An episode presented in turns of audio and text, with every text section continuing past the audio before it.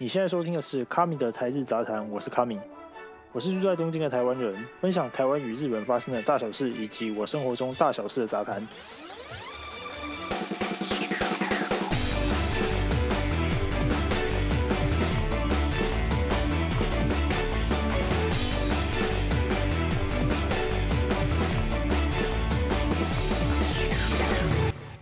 虽然就短短几句话，但其实我重录了超多次了，我靠！就不知道大家有没有经验，就是你好像花了很多时间，然后准备了一个东西，但是结果就没有没有没有，好像其他人就是好像随便做一做做得好。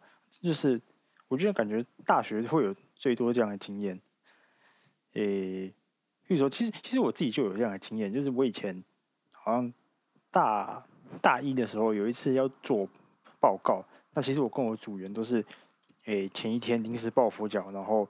把报告做出来，然后他也然后想要怎么讲这样子，然后结果隔天隔天报告的时候，还被老师称赞，哎，做的不错。然后其他人就是还好还好这样子。那那可是我就觉得，靠，嗯，随便做一随便做一做，就是好像也能拿到高分，然后最后还过了，还蛮高分过了，对吧？不知道有没有这样的经验啊？那如果是就是旁边的人来看，应该就是蛮堵然的这样子。可是我本人是觉得超爽的，呵呵。好，那首先就先来讲讲，就是那个什么，二零二零年的大魔王就是疫情嘛，武汉肺炎。诶、其实世界各地大家都过得不是很好嘛。那像我现在在日本，就是其实还蛮多那种。奇怪的现象，就是平常感觉不会看到的现象啊。譬如说之前就有一个，就是他已经确诊，然后在住院了，可是他因为很想要泡汤，然后他就就是躲开所有人的耳目，然后就跑出去，然后泡汤了。然后我想，哇靠，这是什么土包攻击啊？天哪！就是其实还蛮自私的啊，就是我会觉得，诶，就是不爱给别人添麻烦的日本人，怎么做出这样的事情啊？那好，其实没有啊。日本超超自私的人，我知道。像我以前在打工的时候啊，我就有一个那个上司，他就是他跟我几乎同时间进去。我比较其实我比较早一点点，不过是嘛，他是社员，我只是打工仔而已。然后就是他后来离职了，就是在今年年初的时候离职了。那因为他自己本身工作能力又不是很强，可是他又是很喜欢在那边耍屌。那其实他就是几乎是被整间店的人讨厌。虽然说起来很可怜啦，但是他其实他还蛮多工作上面就很还蛮自私的，就是他会就是用一些步数，然后去偷懒。对啊，我我就还我那个时候就还蛮长，他就是把一堆工作丢给我，那我觉得超击败的。结论就是，应该应该说是应该做什么结论呢？大家不要成为自私的人啊，就是很容易被讨厌。OK，接下来来聊聊民间的疫情好了。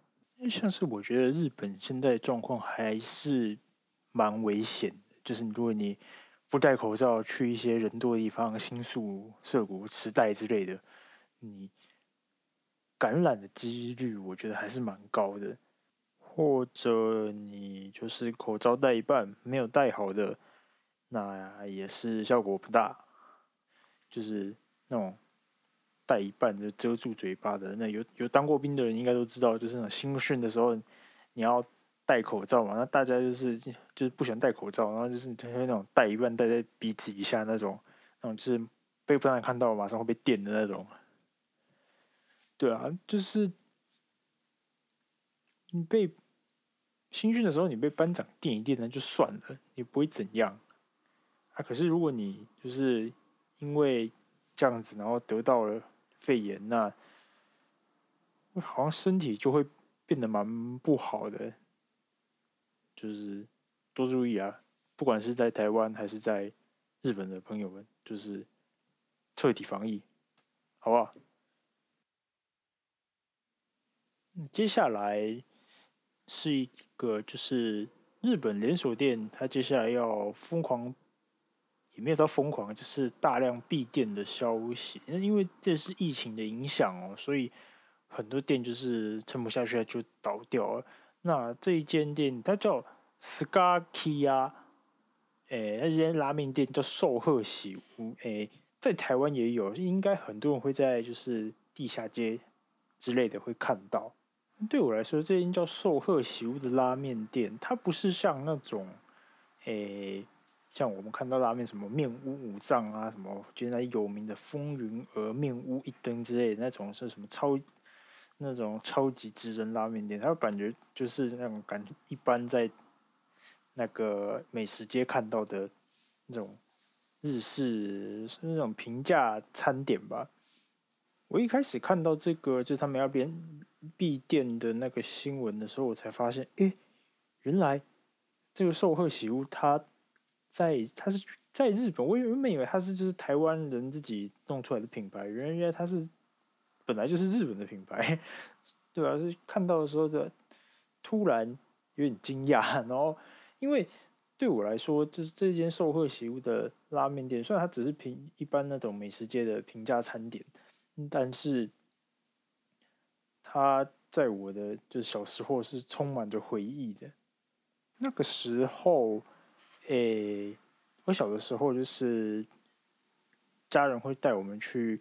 量饭店嘛，就是家乐福那一种。是那时候我们都会去板桥一间叫爱买，现在应该很少人爱买。那甚至年轻一辈的朋友，可能就可能十几岁朋友，可能不太知道这间量饭店。对啊，那那个时候就是会去那边的美食街吃东西。那小时候嘛，就是看过一些人日本的动画。然后就会想要去诶、想要吃日本拉面。然后那时候那那刚好那边就有一间那个寿贺喜屋，然后我们就会去点那边的拉面来吃。那我记忆中它是蛮好吃的。那小的时候我就会不知道为什么就跟我哥哥，那我们就会在那边比赛，说谁先吃完这碗拉面这样子。小时候还蛮无聊的。我最也我我们还做过这件事情蛮多次的。那有一次我超级印象深刻，那一次就是我吃吃吃吃，我吃比较我吃比较快一点，然后剩下好像最后一口汤了，然后我我就我要赢了，结果干，突然有一只苍蝇就飞进我最后那一口汤里面，我当场崩溃。我想，杀小啊？为什么？就是就我。就赢了，就苍蝇飞进来，搞什么？就是这件事情我超级印象深刻。然后就是看到就是寿贺喜屋这间要大量关店的时候，我在想，哎，那我是不是要去吃吃看？就是平常可能就会以前会去吃一些比较那种职人系、职人系的拉面，什么面屋武藏、面屋一灯啊，那些有名什么。拉面百名店之类的，那就是去寻找一下回忆好了。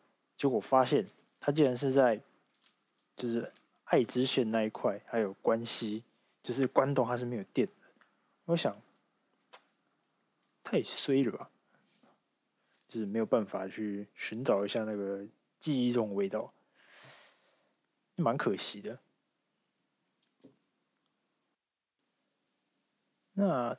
讲到拉面，就是如果各位听众有就是想要知道什么，就是关东这边东，尤其是东京这边有什么好吃的拉面，就是以后就是可以聊聊拉面这个话题。因为我自己很喜欢吃拉面，那刚好我也有一个同学，他也是蛮喜欢吃拉面，就是会去找一些名店来吃的。那就是东京这边，我们还去吃过蛮多，就是好吃的店，而且有些真的是我觉得那个。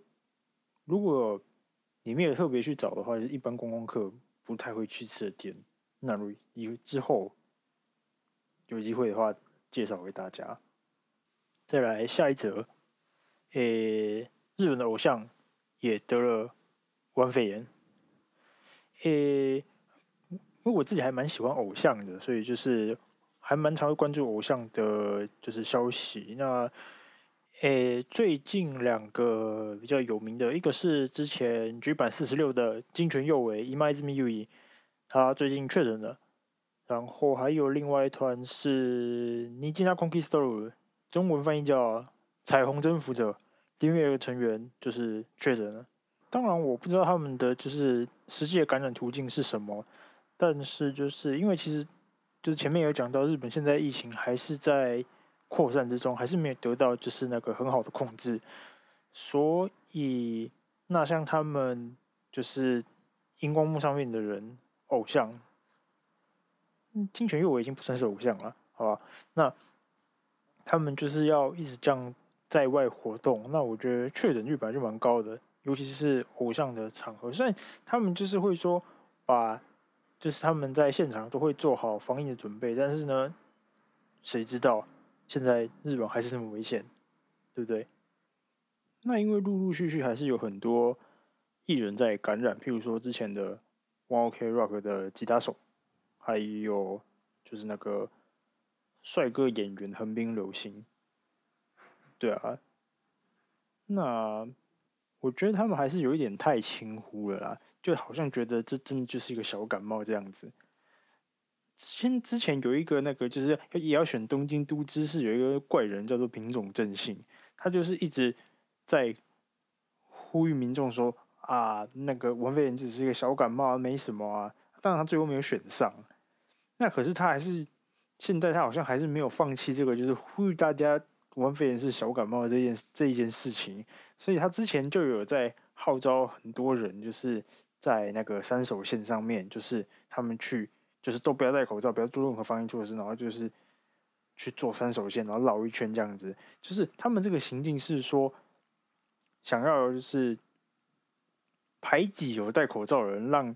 那些有戴口罩的人看看起来更奇怪，但是当然了，那个号召力，民众也不是全部都是白痴，所以，诶、他就是还是被大多数人讨厌。我想要是这样的人选上东京都知事，我靠，真的是超极限魔法阵范围攻击。哦，我喝个水。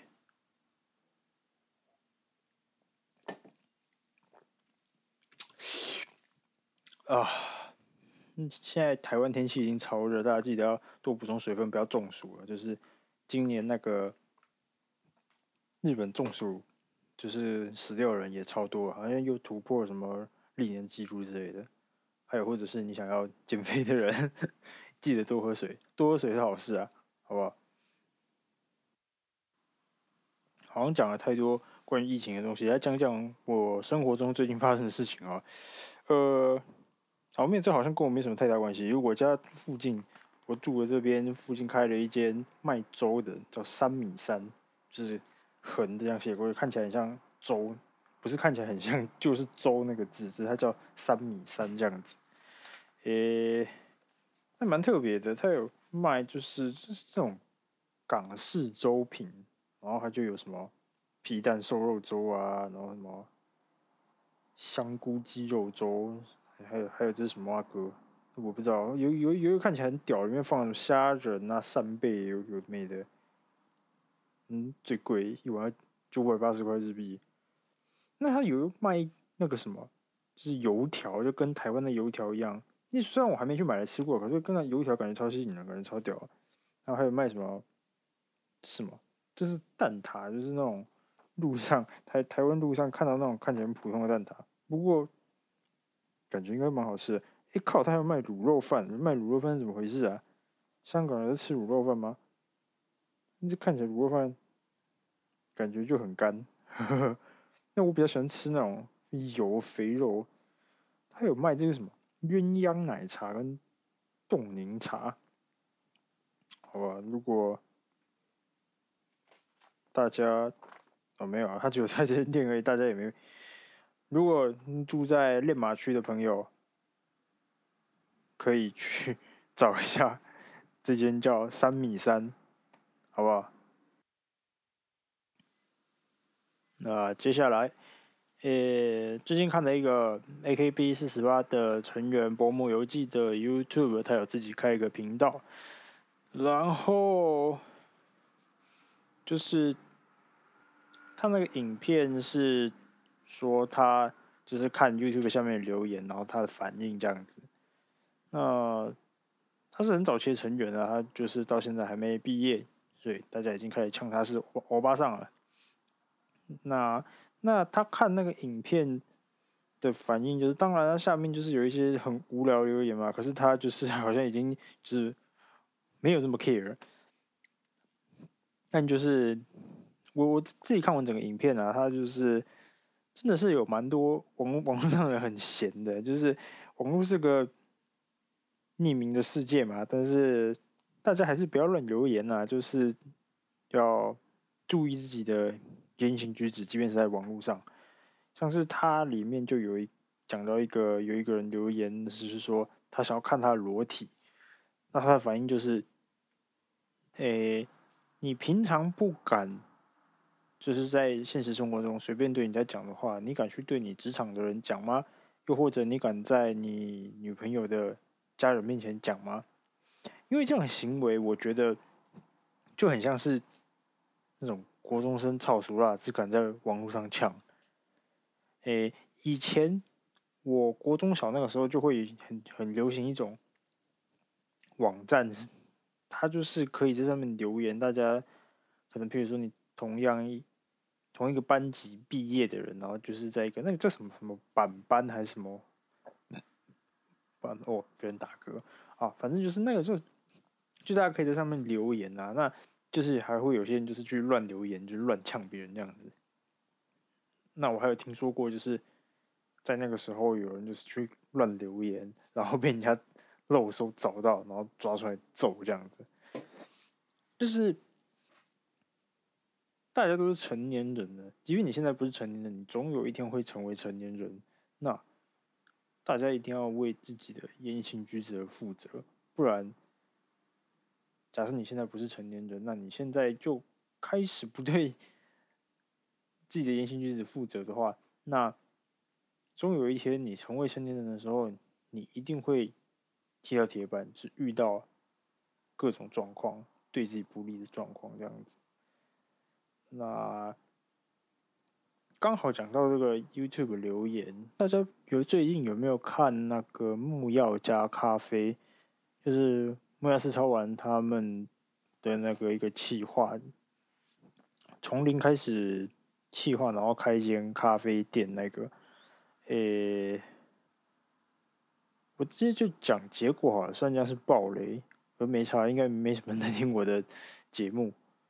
总之就是有很多原因。最后就没有开成功这样子。那有看过影片的人应该都知道，其中一定有很多内幕。讲内幕对吗？应该是内幕吧。反正就是，诶、不能公开的内容啊。那，诶、我自己当然有往下看很多留言，那就是其实还蛮混乱的。那。不免有那些嘲讽，或者是有一些就是感觉是不关他的事情，然后就随便乱留言，就是在那边乱嘴这样子。那这种人当然是有。那当然，我其实比较有印象的是某一则留言，那他应该不止这一则了。那他有讲到说，就是既然这是你们想做你们的梦想，那为什么要妥协？妥协怎么可能会成功？这样子。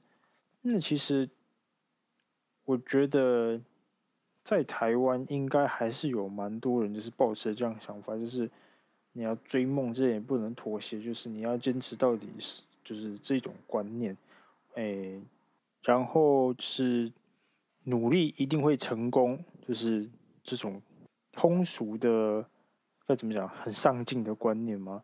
那其实我自己是这样觉得啦，很多时候真的不是说。你真的投入很多努力，你最后一定会开花结果。尤其到我现在，就是长大之后，我真的很能够体会这件事情。譬如说我，诶，以前在，就是我刚来日本在打工的时候啊，我真的有遇过我一我一个同事，他就是那个时候我就是在做我厨房，我在帮忙我。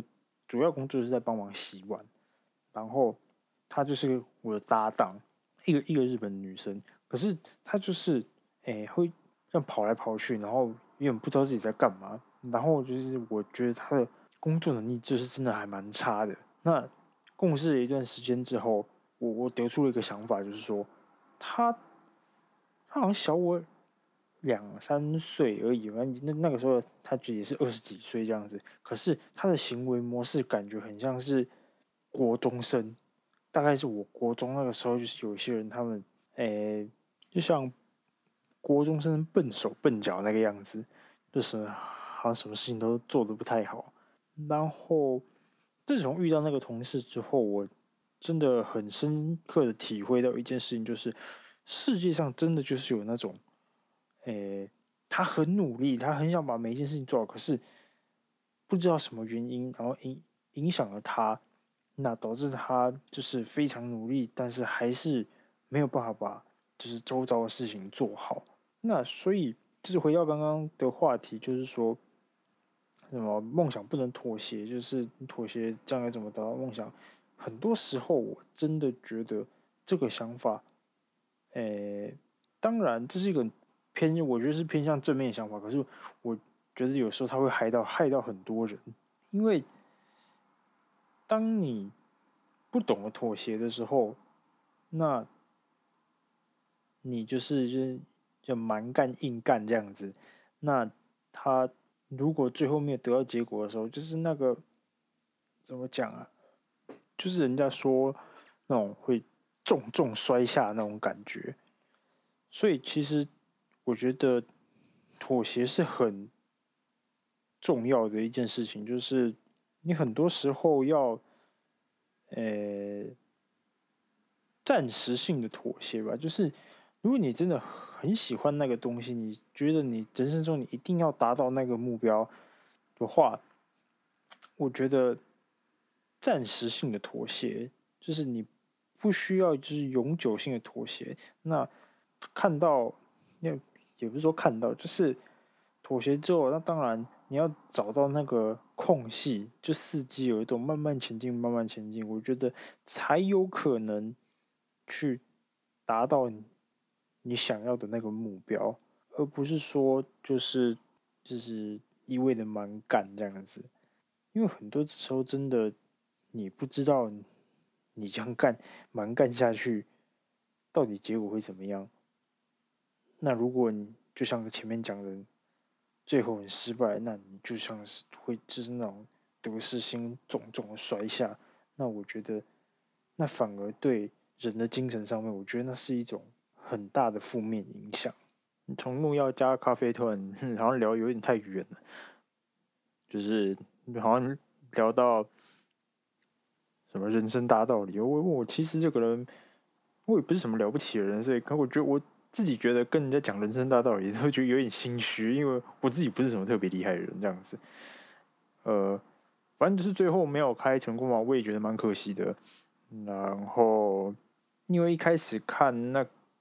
就是他们最开始影片的时候呢，呃，因为应该没有一个节目会这样，就是从零开始做一个企划，然后他是真的要就是做一个这样的商业行为，这样开店，所以我其实一开始蛮期待的。虽然最后的结果好像不尽人意，但是呢，呃，我觉得啦，我自己觉得这可能也算是一种。给大家说给大家吗？就是也是一种在社会上的学习吧。就是不是任何事情都会像大，就是都会如自己想的这么完美。这样子，虽然好像是一种怎么讲，是反面反面过来的学习，应该是这样讲吧。词词汇用的蛮差的，我自己觉得。好了，大概。就这样，关于木曜加咖啡，就是蛮可惜的，好不好？好，接下来跟大家聊聊一些关于音乐娱乐圈的消息。这也应该是我最有办法聊，可以就是我跟人家聊天可以聊最久的话题了。这是应该是我最关心、涉猎最多的一个诶、领域，好不好？呃，那首先先来讲七月。底在台湾哎，开始正式营运的 Zepp New Taipei，就是在新庄的那个展演空间，哎，它开张了。那 Zepp 是什么呢？Zepp 它是日本索尼旗下也在营运的一个展演空间。那有很多地方都有，比如说 Zepp Tokyo，然后 Zepp 名古屋，就是名古屋那边，然后北海道那边也有。诶，我记得海外现在除了台湾新北市新庄的那一间，然后新加坡也有，还有还有哪还有哪边也有，我我有有点忘记。反正它就是一个展演空间，大家都会就是把它定义成 Live House，但是呢，因为它非常大，Live House 大家的印象中应该都是比较小，可能了不起三五百人的大小那样子。诶，那 Zepp 通常都是一千人以上，最多我记得。东京的可以容纳到两千五百人以上，最多。那虽然大家把它定义成 Live House，但是它好像不被定义成 Live House。那个定义的基准，当然我也不清楚啊。可是它就是它营运的那个公司，它其实叫做株式会社，呃，Zepp Hall Network，就是。他好像是把自己定义成 hall，就是那种音乐厅、文化中心那种展演空间。他好像不把自己定义成 live house，毕竟因为它很大嘛，好吧？那其实他当初要引进台湾的时候，我就看到新闻，我就一直都有在关注。那时候是谁啊？那个朱立伦吧？朱立伦吧？就是好像来日本考察，然后他就是也想要。讲台湾有一个这样的空间，然后他就把它带进了台湾，所以我们应该要感谢朱立伦吗？呵，我不知道，呵呵，因为不知道之后的营运是会怎么样。因为当初因我记得好像是说，就是他们就是正式营运是要请日本的乐团来开场，就是开他第一场，然后可是因为疫情的影响，所以就没有办法嘛。那就是他们正式开幕的第一场表演呢，就是我记得是灭火器他们，然后什么郑宜农，就是他们那个好就是灭火器他们的公司火器音乐下面的，然后还有什么前前提吗？我忘记了，反正就是他们一点就是旗下的音乐人去那边做了一在 New Taipei 的营运首场表演。就也不错啦，毕竟现在就是前面也聊到很多，就是因为疫情的影响，因为出真的是在日本这边各行各业都被疫情冲击，尤其是娱乐音乐圈是非常非常冲击的，就是那个那种惨况，可能是大部分人比较没有办法想象，因为从那个时候疫情爆发以来到现在，虽然。哎，最近已经稍微有点恢复了，可是像是很多活动啊、演唱会基本上是不能办的。虽然现在大家，诶，就是各间不不是各间，各就是各个公司，他们不可能一直承受这样的亏损，所以他们想出了很多办法，比如说就是那种线上 live，然后票价很便宜这样子，然后活动可能多少还是有在办。不然，像很多就是期间关就是倒掉的 live house 也很多，就是他们没办法再支撑下去，就是这个就无法继续承受亏损啊。那当然，大家就是日本人嘛，团结一心，大家还是就是互相帮忙啊，这样子。那到现在才稍微有恢复一点点，但是呢，要像以前就是疫情之前那个样子，我觉得。可能真的还要再等好上好一段时间才有办法，就是恢复到以前那个样，就是到处每周都有活动这样子。因为现在演唱会的人数限制还是在五千人，那即便五千人，然后那种就是一定会有那个一定的社交距离嘛，就是很多很多的限制之下，那。活动其实还是很难办，因为即便你可以去，但是有去过，有去看过 live 演唱会的人都知道，就是你那种太多限制，那种现场的气氛就是不太对，就是会整个变调。那那个叫什么 live house 也是，虽然我有听到一些就是那些地下偶像，他们现在有慢慢慢慢在恢复活动，可是就我听说的是说，他们就是要。一格一格就是那个社交距离隔开，然后你就只能站在你的那个圈圈里面，然后然后然后就是你也不能做太大的动作，然后如如果你不不小心是太激动了，还会被 那个旁边的 staff 制止之类的。就是我觉得那个 life 会变得很不好玩，因为我是个因为我自己是个很喜欢看 life 的人，我看过 life 真的是非非常非常非常多。所以那个 live 的感觉就是，嗯，过多的限制会让你整个人都就是嗨不起来，这种感觉吧。虽然我自己看 live 的时候，我都喜欢只是一个人，然后找个地方自己在那边扭这样子，那可能对我来说是没差，可是也没有啦。那个现场的氛围就是真的会差别很大，所以 live 现在在日本还是办不太起来。所以，我会我会在推特上面还看到，就有些日本人还是会蛮羡慕台湾现在，呃，life 还是可以照常办啊。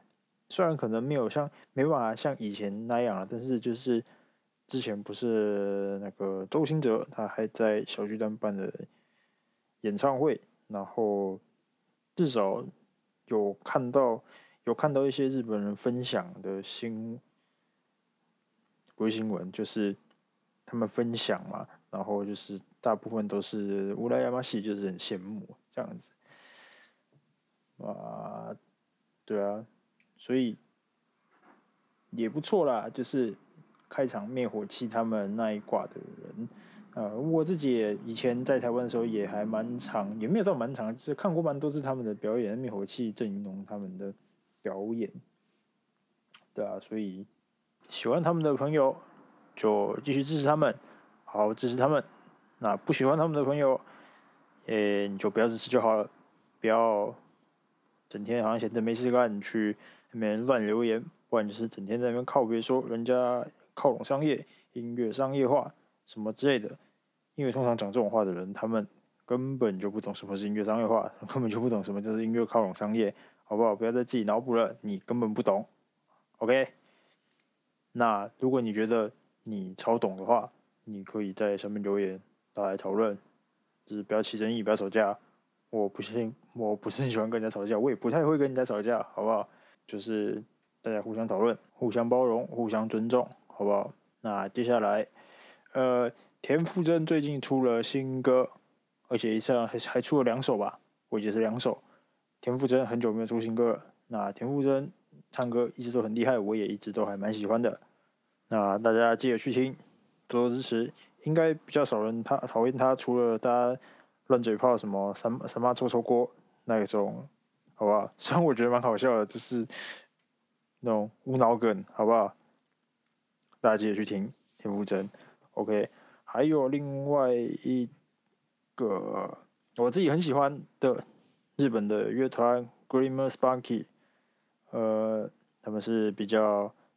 算是也是主流出道，但是他们的性质不是性质，他们曲风比较偏向蓝调，然后摇滚，摇滚另类摇滚嘛，反正就是比较偏向八九零年代那种欧美的乐团的风格。如果你喜欢听八九零年代摇滚，呃，七八零年代七应该是七八零年代，反正你喜欢八零年代的摇滚，我觉得你一定会喜欢他们的歌。那你。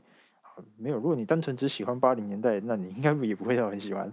你喜欢八零年代的音乐，那你也喜欢是现在日本的音乐，我觉得你应该会很喜欢他们的风格，因为主唱唱歌，主唱是女生啊，唱歌很有特色。那另外一个吉他手他的编曲我也觉得很酷。OK，喜欢的朋友可以去听 Glimmer Spunky 日本的乐团。然后最近出新歌的还有 RADWIMPS，哎，他们最近要。发 EP 了，然后这几天也出了一首新歌。那 Zno Sei 不是 Kimi no Say，那是另外一个乐团。OK，好，喜欢他们的朋友可以赶快去听，大家啊不喜欢没有听过的，你也可以去听听看。我个人是觉得蛮好听的，好不好？不知道他们的朋友们，他们就是那个天气之子，然后你的名字，他就是唱他们主题歌，然后帮他们做音乐的那个乐团，好不好？真的很好听，主唱长很帅，大家赶快去听，好不好？那这一集大概就这样吧，就是大概就是我生活中的浓缩精华。这样子，诶，那录音品质可能没有到很好，就是会录进一些窗外的声音，因为我我住的地方我是面对大马路的，所以就是难免会路径一些，我尽量尽量控制，好不好？就是可能这点是比较抱歉的。好，那如果有任何问题，听众有任何问题的话，就是可以在。就是留言给我，那如果我知道的我就回答你，我不知道我也没办法。OK，那这集就这样，OK，拜拜。